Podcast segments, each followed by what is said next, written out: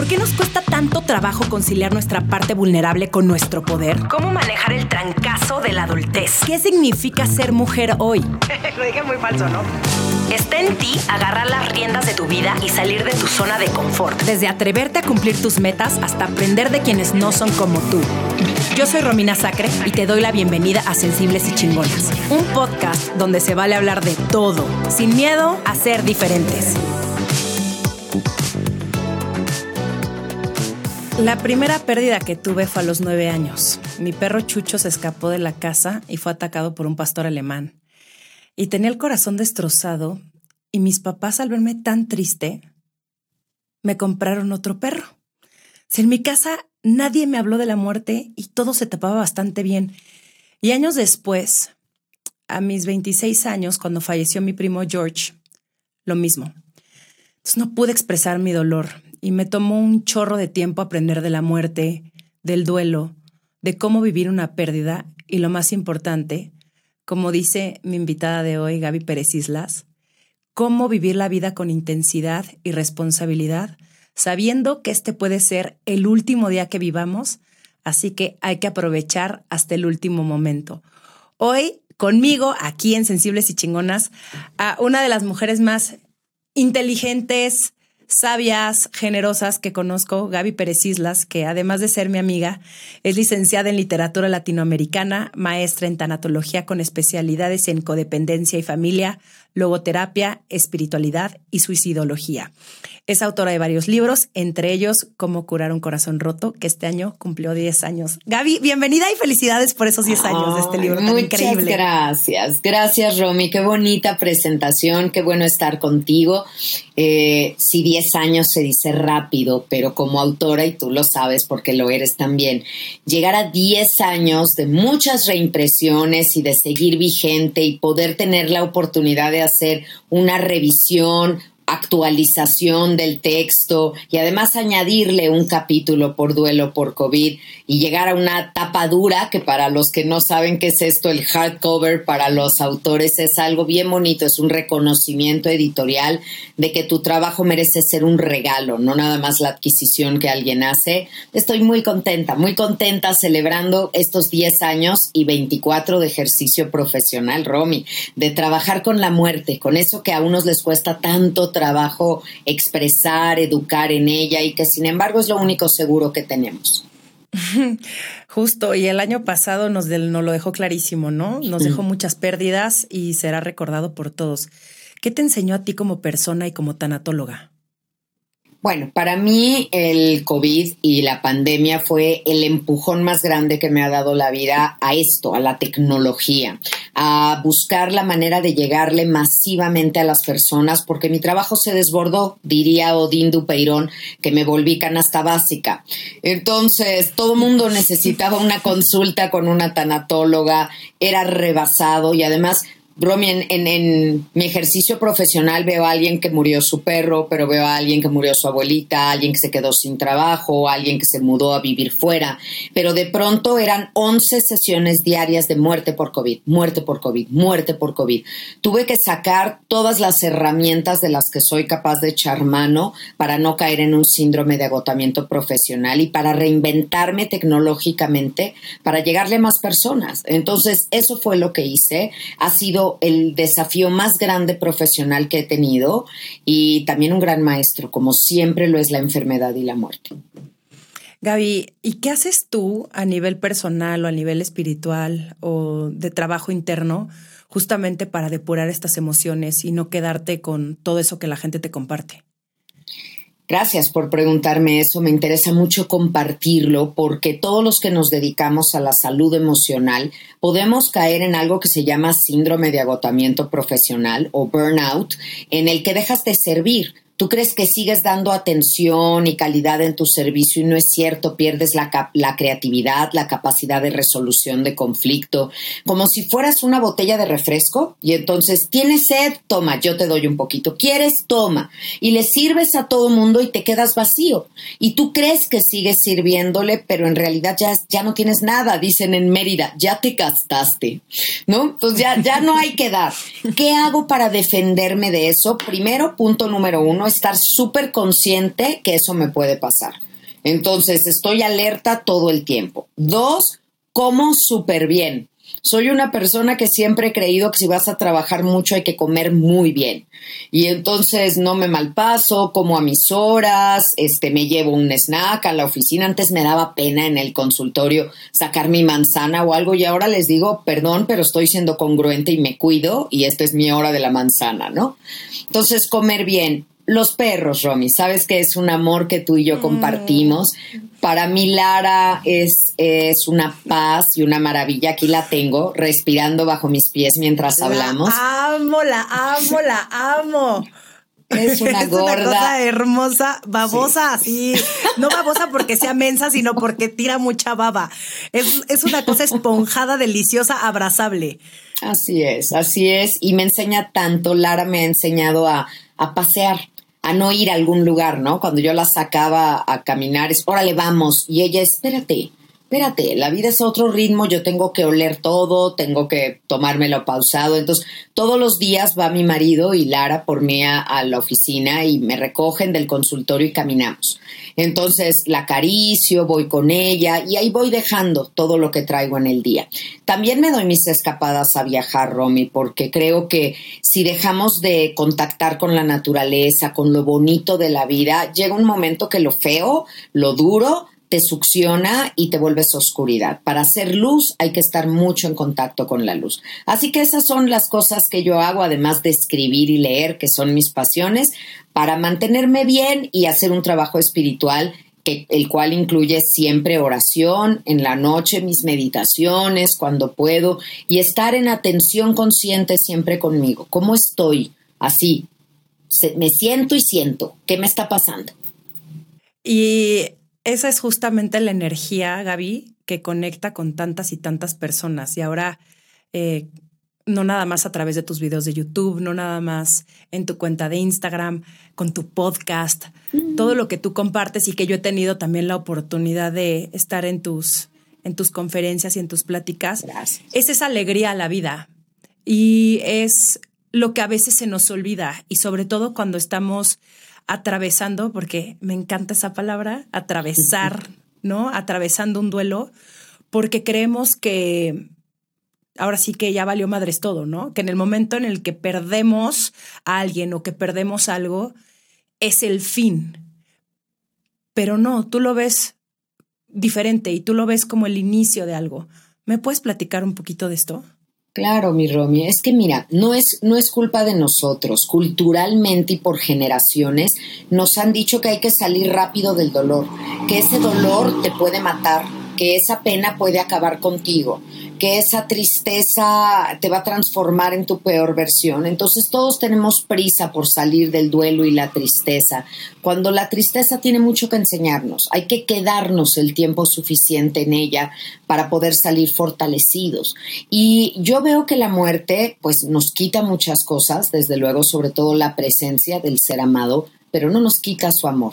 Y esa es nuestra victoria sobre la muerte, porque yo puedo seguir diciendo yo amo a mi mamá, o yo amo a mi papá y mi papá me ama a mí, los puedo decir en presente.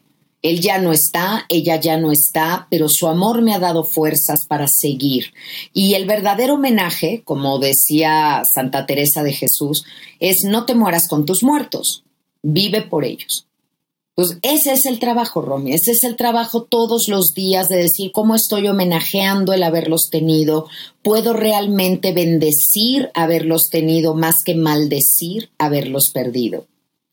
Y si este es el precio, que es algo que repito mucho, si este es el precio que hay que pagar por haberlos tenido, el dolor de la ausencia, pues lo pago.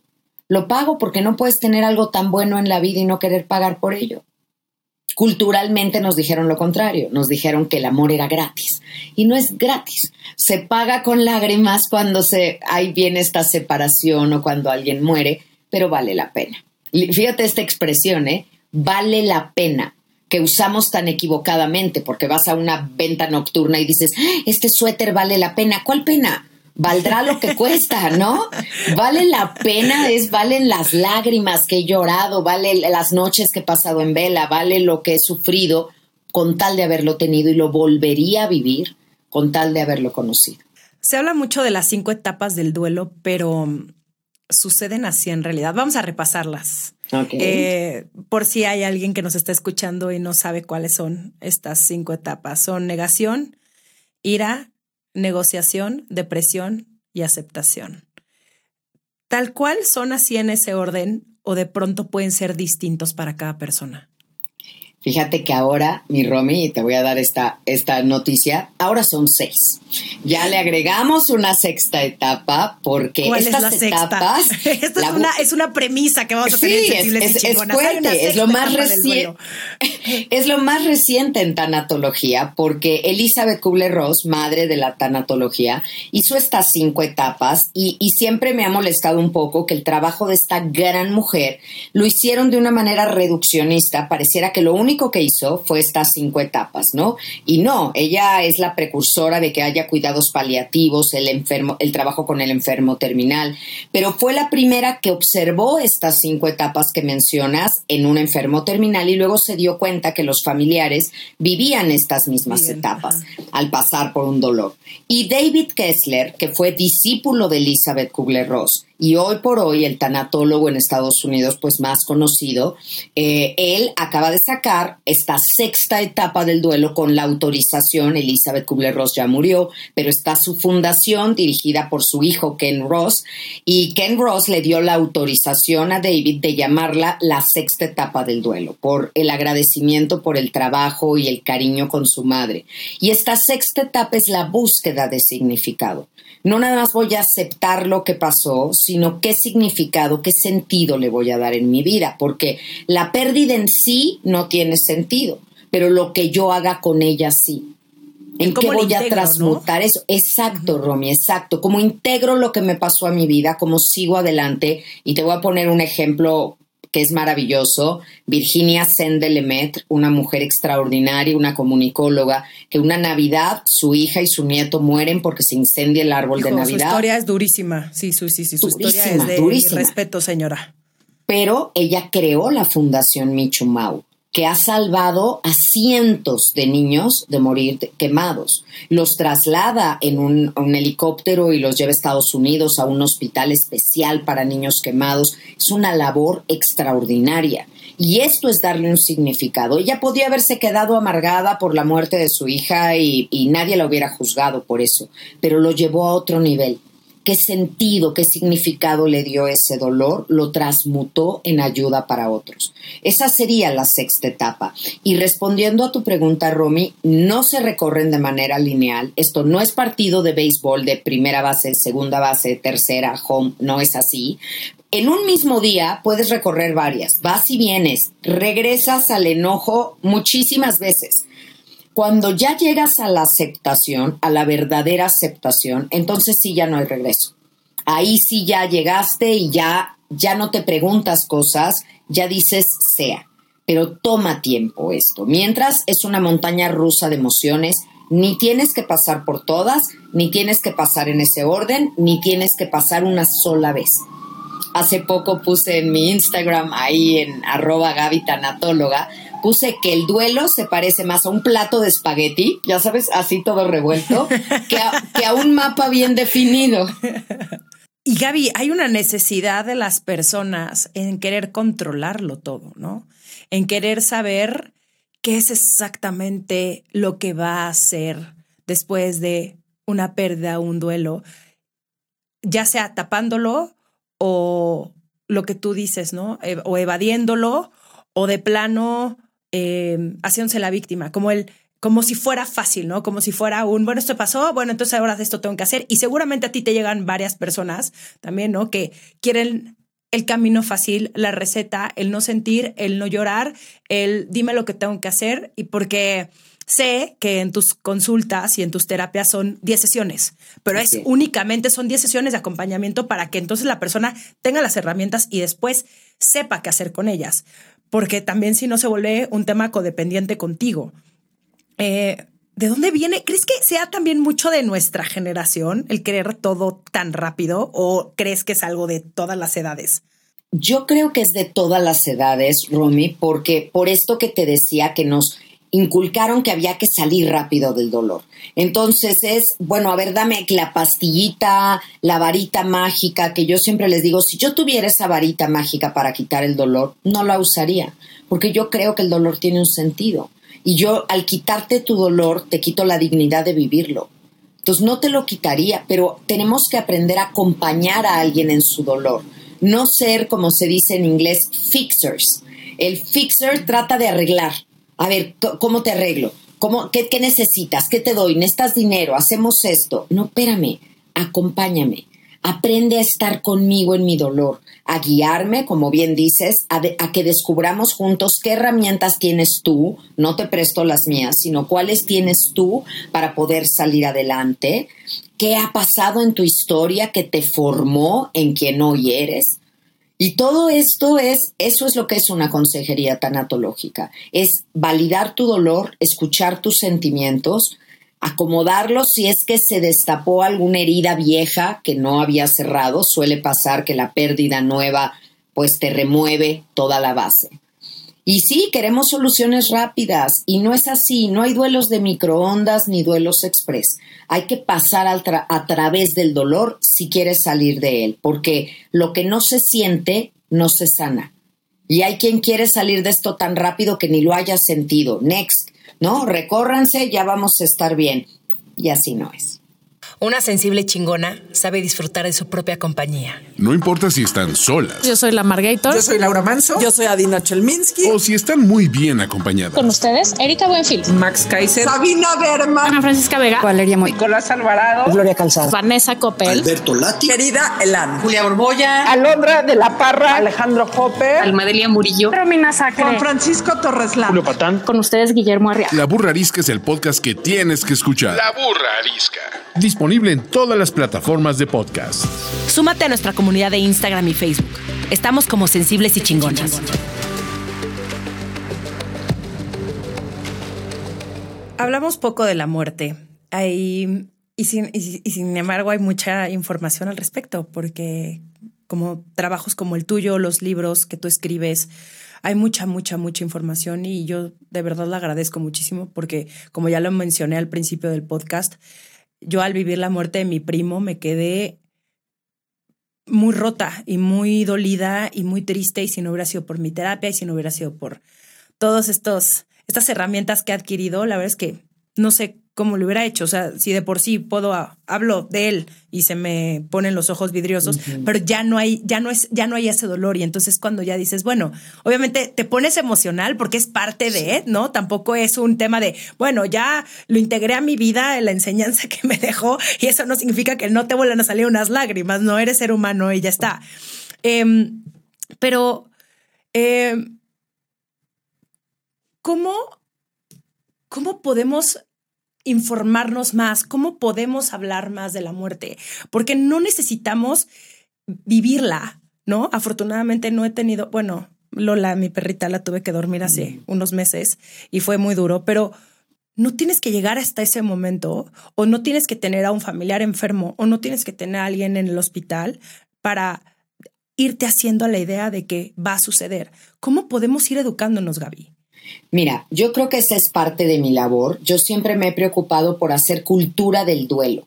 Esta cultura del duelo es hablar de la muerte. Es un tema que en muchos hogares sigue siendo el tema incómodo y nunca se mm. habla de ello. Yo digo en que los papás, fíjate, tú empezaste así este episodio contando que mm no se hablaba, pero no porque no quisieran habilitarte para la vida, es que ellos no tenían las herramientas. Hay dos temas que los papás están muy incómodos, hablar de la muerte y hablar de sexo. Y si les das a escoger, pues prefieren hablar de sexo porque saben un poquito más, ¿no? De la muerte no sabemos nada, sabemos que es absoluta, irreversible, definitiva, pero ¿cómo hablarle a los niños? ¿Cómo decirles eh, las realidades de la vida? Es tanta tentación que un niño llegue y te diga, mami, ¿verdad que tú nunca te vas a morir? Te dan unas ganas, Romy, de contestarle, no, mi amor, nunca me voy a morir. Pero no es cierto, porque sí te vas a morir. Y es una traición decir que no. Ahora, ¿cómo, ¿cómo te digo? Sí, mi amor, yo me voy a morir, tú también, todos vamos a morir alguna vez, pero ahorita no hay que pensar en eso, hay que pensar en la vida, en crear momentos significativos y depositar en nuestra alcancía muchísimos recuerdos para que cuando no estemos puedas hacer retiros de ahí, tengas toda una vida de alegría y de recuerdos de mi amor. Pero no estamos acostumbrados a eso. Entonces, respondiendo, yo te diría tres cosas que podemos hacer. Una es leer sobre tanatología, sí o sí porque la tanatología tiene tres puntos de, aplicación. Prevención, antes de que te pase una pérdida, es algo de lo que debemos saber. Intervención, cuando estás en el punto más agudo, cuando acabas de tener la pérdida. O posvención, cuando tu pérdida fue hace tiempo, pero no has podido recuperar tu paz, no has, no has, no has vuelto a tu camino, a tu tranquilidad, a tu alegría. Entonces, leer de tanatología, desde luego. Y si me dejas rápido, les digo los, los seis nombres de mis libros. Primero fue cómo curar, gracias. Primero fue cómo curar un corazón roto. Después elige no tener miedo. Viajar por la vida. La niña a la que se le vino el mundo encima. Convénceme de vivir y Tu Camino para Sanar, que escribo en coautoría con una muy amiga mutua, Romina, es Renata Roa, una muy amiga de Romina y mía, Renata Roa, Claudia Sánchez y Mercedes da Costa, y que es esos 12 pasos para aprender a cuidar de ti. Es, es, esa es mi oferta bibliográfica y si el duelo fuera fácil, con un libro que hubiera yo escrito ya quedó claro pero he tenido que hacer seis, porque es, una materia muy compleja. y episodios de 50 minutos. No, si yo ya, yo ya soy fan de tu podcast, Gaby, no nada más para este episodio me tuve que meter ahí un clavado a escuchar todo lo nuevo que estás haciendo, sino porque a mí se me hace un tema apasionante y se me hace un tema que, que justo lo que acabas de decir, sería, debería ser indispensable que eso nos enseñaran en la escuela, que lo pudiéramos hablar con, con toda esta libertad con la que hablamos otros temas, o incluso el decir, oigan, si yo me llego a morir, me gustaría que hicieran esto, esto, esto, esto. Pero en México hay esta cultura del se muere y entonces no estoy diciendo que tenga que ser una, güey, aventar confeti, ¿no? Pero en mi caso, y esto fue lo más reciente que me sucedió con mi perrita Lola, fue una decisión muy fuerte, obviamente, el decidir dormirla. Y, y sí estaba muy triste durante toda esa semana, pero fui a terapia, hice un ejercicio bien bonito de agradecimiento y todo lo que me enseñó. Y en el momento en el que llegué a la conclusión de que Lola me había enseñado a estar más presente, dije, gracias. Vino a enseñarme eso, fue mi gran maestra. Y entonces esa energía se transforma, ¿no? Él no te va a quitar la tristeza, no te va a quitar ese sentimiento del que hablaba hace ratito de mi primo, pero lo vas a ver con otros ojos.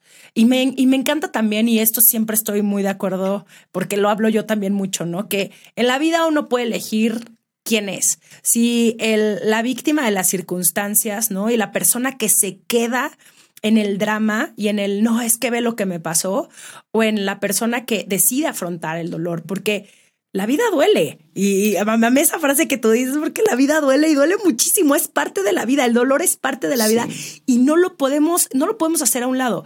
Ahora, Gaby, ¿qué pasa? Porque esto luego me lo preguntan a mí en mi lunes de concierge, como si yo supiera todas las respuestas, que claramente yo puedo saber muchas cosas, pero hay muchas cosas, hay otras que claramente yo no estoy ni capacitada ni nada, pero a ver, espérame antes de que pasemos a esto. Para acabar de decirte, te dije las tres cosas que podíamos hacer para educar en el duelo, porque yo sé que hay ah, tanto que queremos que queremos hacerlo. Lo primero era como los libros, ¿no? Prepararnos y leer sobre esto. El segundo punto es hablar de nuestras emociones. Tenemos que aprender a hablar de lo que sentimos. Se vale no estar bien, se vale decirlo. Ya basta que todo el mundo, ¿cómo estás? Bien, y tú bien también. Claro, todos bien. No es cierto. Tenemos que poder decirle al otro, no estoy bien, y que el otro no se sienta incómodo. Y el tercer punto que creo que nos educaría muchísimo sobre la muerte es ver películas. Soy una súper fanática del tema de la muerte en las películas.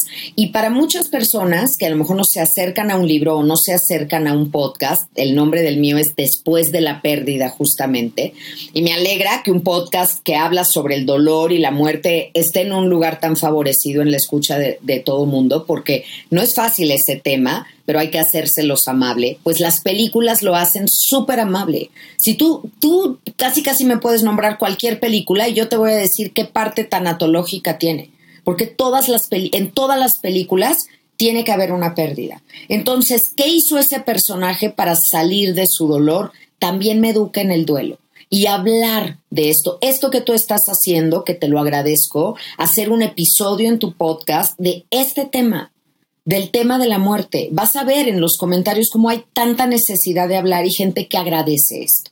Ahora sí, sigamos con los siguientes temas. Venga. Es importantísimo. Yo voy a ser ahí la, la, persona que va a seguir hablando de estos temas para siempre y, que, y qué bonito que, que, la vida me tiene tan cerca de ti porque me da mucha paz. O sea, creo que desde que te conocí, que fue exactamente por, por mi amiga Renata Roa, en el momento en el que te escuché, dije, wow, qué paz que alguien sepa de esto, qué paz que alguien lo pueda transmitir de la manera en la que tú lo transmites, em, con ese amor, con, con toda esa con todas esas lecciones de vida que has tenido, porque aparte a mí sí me consta lo congruente que eres. Em, ahora, quiero preguntarte eh, lo siguiente. Hay personas que lo van a seguir evadiendo, y se van a quedar en su dolor y van a ser las víctimas a pesar de que ya haya pasado un tiempo, ¿no? Considerado que yo sé que no hay tiempo si no hay tampoco duelos de microondas, pero también uno también decide cuándo ya salir, ¿no? Y cuándo ver el dolor y afrontarlo y hacer algo al respecto, ¿no?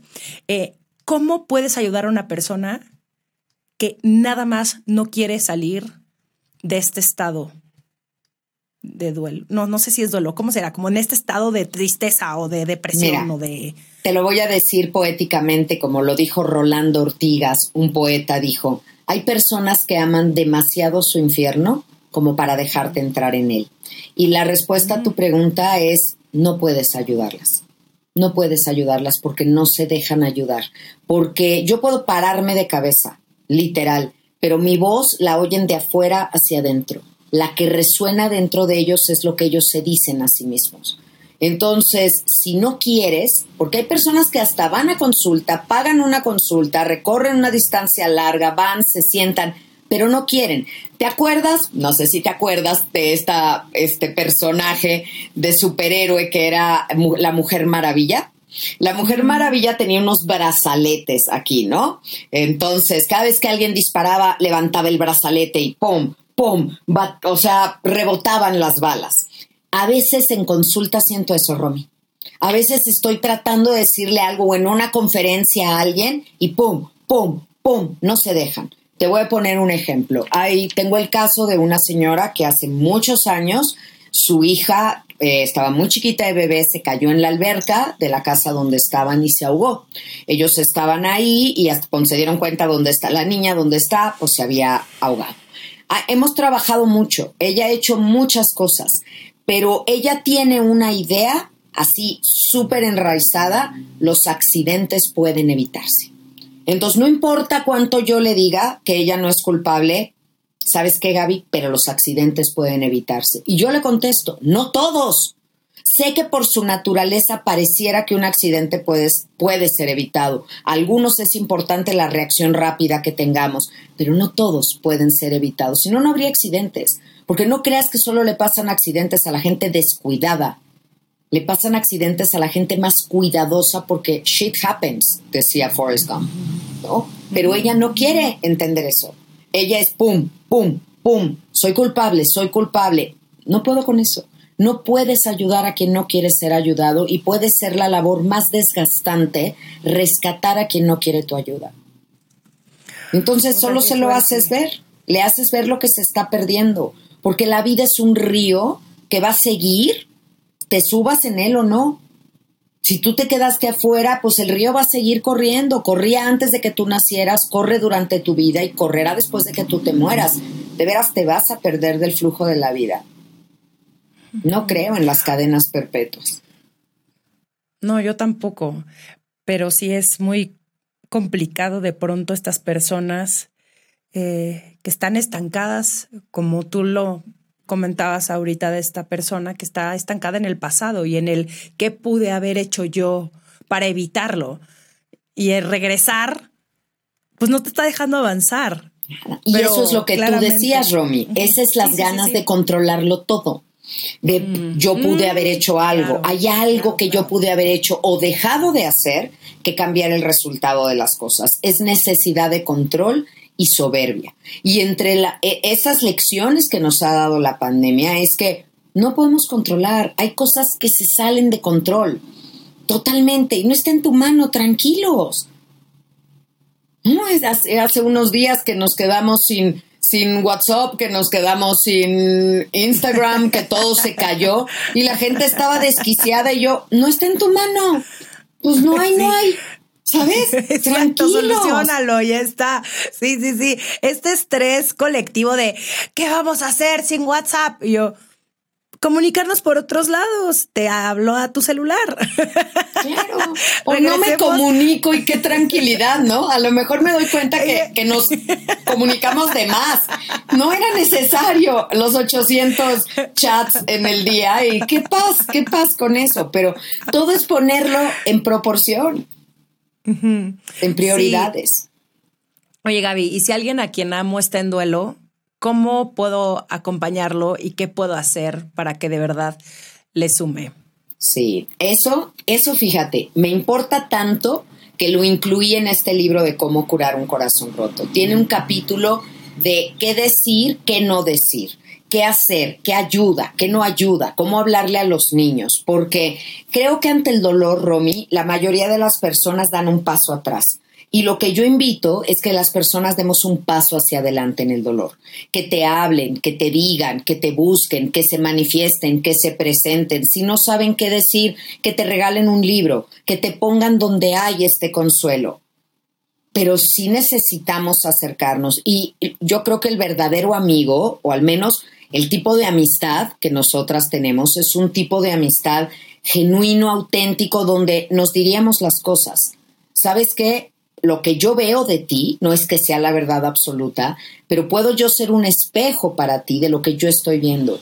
Y yo estoy viendo que llevas demasiado tiempo triste por este duelo, que te has quedado muy enojado. Te veo y yo te siento como atorada en el proceso. ¿Tú cómo estás? ¿Qué puedo hacer por ti? Esa pregunta que Elizabeth Kubler-Ross siempre le hacía a sus pacientes. No asumía que por tener una bata blanca ella ya sabía lo que los demás necesitaban. ¿Qué puedo hacer por ti? ¿Cómo te puedo ayudar? Pregunten, pregunten, en lugar de lanzarnos con frases de ya sabes lo que se te ofrezca, ¿eh? Cualquier cosa aquí estoy. Y no es cierto, Romy, porque se nos ofrece algo y la gente no está. No pueden, lo que se te va a ofrecer eso no van a poder. Entonces, mejor estar ahí para ellos. Si cociné un plato de espagueti y sé que mi amiga la está pasando mal, hago dos platos de espagueti y voy y le llevo uno a su casa. No sé si estás comiendo bien. Aquí está un plato de espagueti eventualmente lo va a usar y va a agradecer tu amor. ¿Sabes qué? Escuché este podcast, te comparto este link. ¿Sabes qué? Vi este programa de televisión, ve esto. Te pongo donde hay y sobre todo valido tu dolor. No hago como que no pasa nada. No te lo menciono para que no te recuerde, pues si todo el tiempo lo estás pensando. Hay que ser valientes y hay que mostrarnos y aprender a estar con alguien. Sí, es de la misma manera mostrarte vulnerable y no tratarlo de evitar, ¿no? No tratar de que la otra persona, como a ti te está doliendo también ver a la otra persona sufrir, ¿no? Lo quieres tapar también y no es nuestra responsabilidad y es más bien lo que tú dices, el preguntarle a la otra persona en qué te puedo ayudar, aquí estoy, sabe, hacerte presente sin tampoco ser invasivo. ¿Qué sería lo peor que le podrías decir a una persona? Además del obvio de échale ganas, porque Ay, qué horror, qué horror, qué horror, mira. así. échale ganas o las cosas pasan por algo. No, No, o Dios sea, sabe lo que hace. Ahórrense esos comentarios. ¿Qué es lo peor que te ha tocado que alguien le ha dicho? Ok.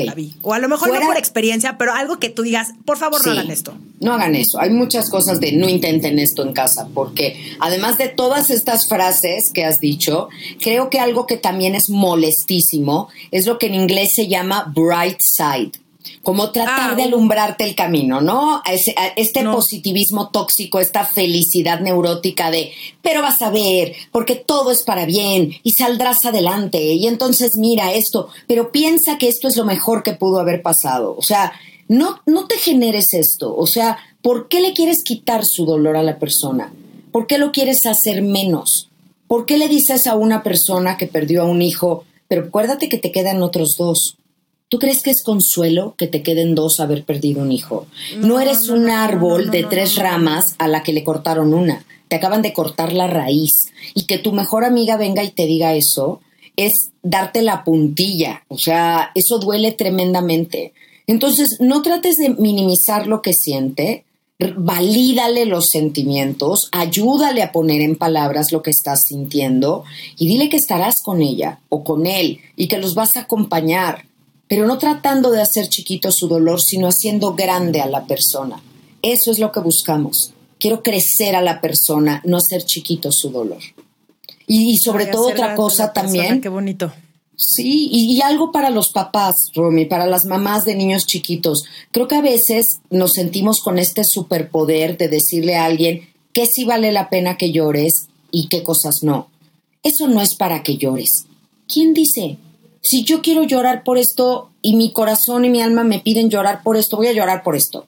No me digas que no. O aquellas mamás de te voy a dar una razón para que de verdad llores. No inventen, déjenlos llorar. No se metan con las lágrimas, no les corten el llanto porque luego el mundo está lleno de adultos que no pueden llorar, que ya no les salen porque de chiquitos les dijeron, ya vas a llorar, vete a tu cuarto, ¿eh? Cuando acabes vienes y me hicieron sentir que mis lágrimas molestaban a otros. Y como no queremos incomodar a nadie, lloramos solos por los rincones, con lo rico que es llorar con una amiga.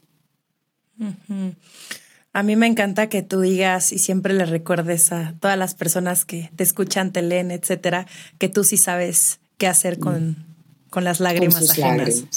Sí. Y siento que, es ese consuelo sí, a mí no me, no me incomodan, Romy. A mí, para mí es un regalo de confianza.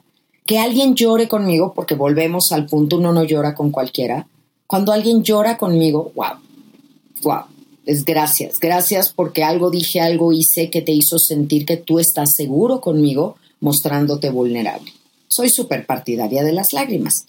Así que ahí está. Y en mi libro de Tu Camino para Sanar, uno de los capítulos que hablo sobre elaborar el duelo te hablo sobre las lágrimas, sobre la diferencia, los diferentes tipos de lágrimas, la composición química de las lágrimas, la maravilla que es llorar. Tú no le dirías a alguien, no sudes, ¿eh? Ay, por favor, no sudes. Pues no, si sudar es un mecanismo de enfriamiento natural. Llorar también. ¿Por qué eres no todos los beneficios, todos los beneficios del llanto, cómo te desestresa, cómo te hace sentir mejor, cómo te relaja.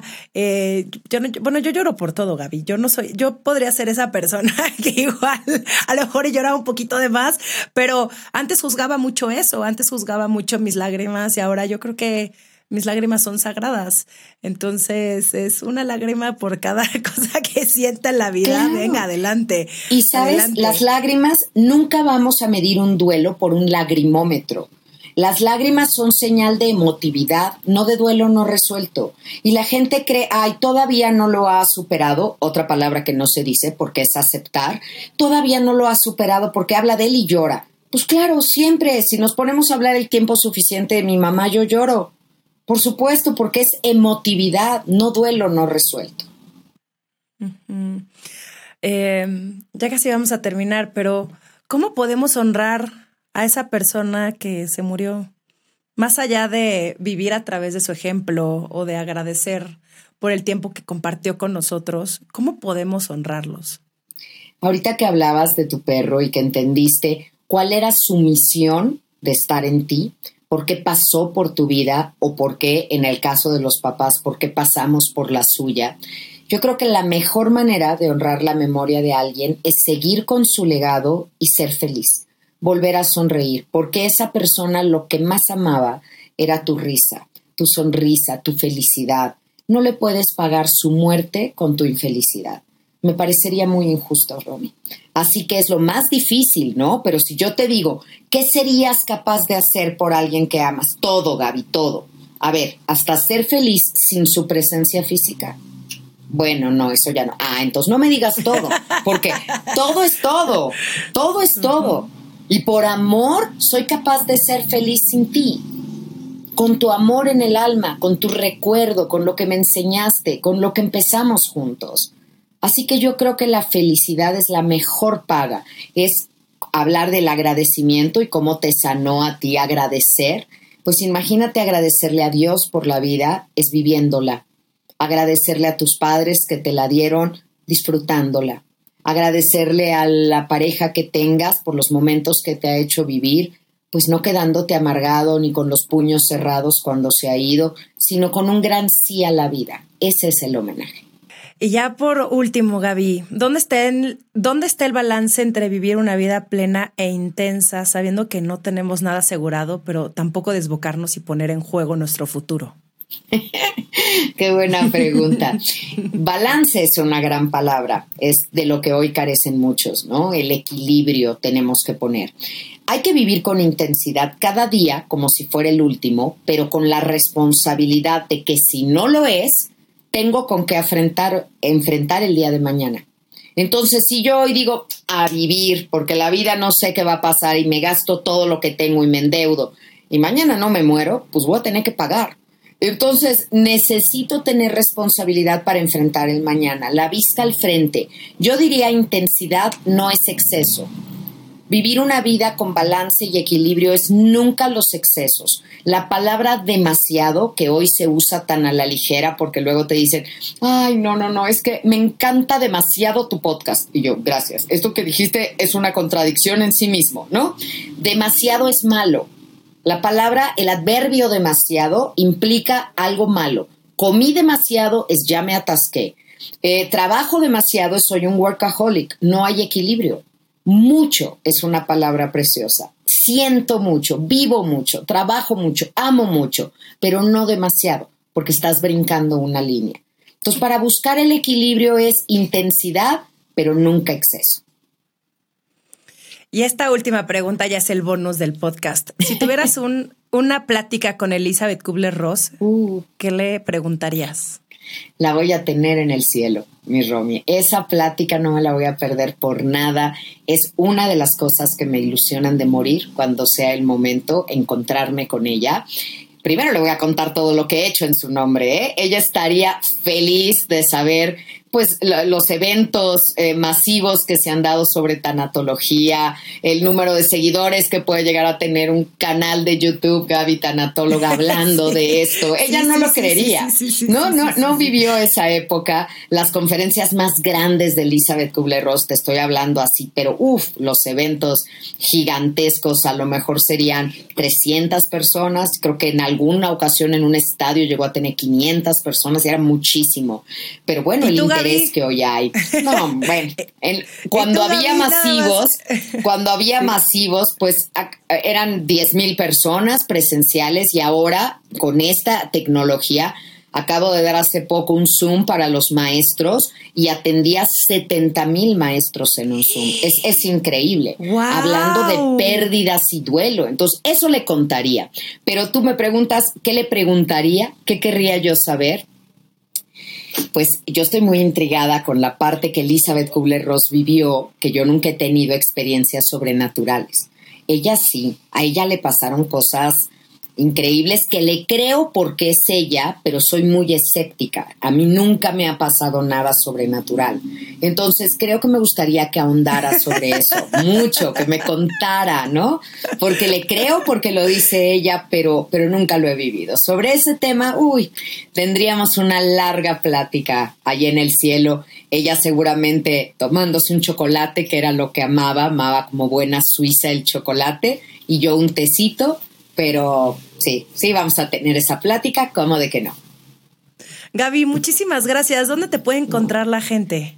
Gracias, mi Romy. He estado feliz de platicar contigo. Sabes que te quiero, que estoy muy cercana a ti, que me alegra tu alegría, que me gusta tu espontaneidad, tu juventud, lo que tú transmites y sobre todo tu congruencia, que en este momento de mi vida es la palabra más importante para relacionarme con cualquiera.